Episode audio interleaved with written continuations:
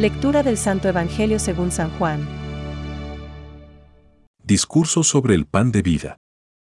Nadie puede venir a mí, está escrito en el libro de los profetas. Nadie ha visto nunca al Padre, les aseguro yo soy el pan de vida, sus padres, en el desierto, pero este es el pan que desciende del cielo, yo soy el pan vivo bajado del cielo. Es palabra de Dios. Te alabamos Señor. Reflexión. Yo soy el pan vivo, bajado del cielo. Hoy cantamos al Señor de quien nos viene la gloria y el triunfo. El resucitado se presenta a su iglesia con aquel, yo soy el que soy, que lo identifica como fuente de salvación. Yo soy el pan de la vida. Juan 6,48. En acción de gracias, la comunidad reunida en torno al viviente lo conoce amorosamente y acepta la instrucción de Dios, reconocida ahora como la enseñanza del Padre.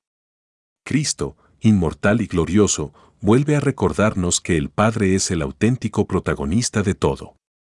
Los que le escuchan y creen viven en comunión con el que viene de Dios, con el único que le ha visto y, así, la fe es comienzo de la vida eterna. El pan vivo es Jesús. No es un alimento que asimilemos en nosotros, sino que nos asimila a nosotros. Él nos hace tener hambre de Dios, sed de escuchar su palabra que es gozo y alegría del corazón. La Eucaristía es anticipación de la gloria celestial. Partimos un mismo pan, que es remedio de inmortalidad, antídoto para no morir, para vivir por siempre en Jesucristo. San Ignacio de Antioquía. La comunión con la carne del Cristo resucitado nos ha de acostumbrar a todo aquello que baja del cielo, es decir, a pedir, a recibir y asumir nuestra verdadera condición. Estamos hechos para Dios y solo Él sacia plenamente nuestro espíritu. Pero este pan vivo no solo nos hará vivir un día más allá de la muerte física, sino que nos es dado ahora por la vida del mundo. Juan 6,51. El designio del Padre, que no nos ha creado para morir, está ligado a la fe y al amor.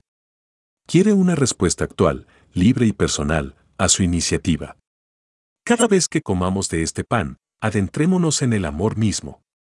Ya no vivimos para nosotros mismos, ya no vivimos en el error. El mundo todavía es precioso porque hay quien continúa amándolo hasta el extremo, porque hay un sacrificio del cual se benefician hasta los que lo ignoran. Pensamientos para el Evangelio de hoy. La participación del cuerpo y de la sangre de Cristo no hace otra cosa sino convertirnos en lo que recibimos, y seamos portadores, en nuestro espíritu y en nuestra carne, de aquel en quien y con quien hemos sido muertos, sepultados y resucitados. San León Magno. Vivamos la Eucaristía con espíritu de fe, de oración, de perdón, de penitencia, de alegría comunitaria, de preocupación por los necesitados, en la certeza de que el Señor realizará aquello que nos ha prometido. La vida eterna. Francisco. La Eucaristía es, fuente y cima de toda la vida cristiana. Concilio Vaticano II. Los demás sacramentos, como también todos los ministerios eclesiales y las obras de apostolado, están unidos a la Eucaristía y a ella se ordenan.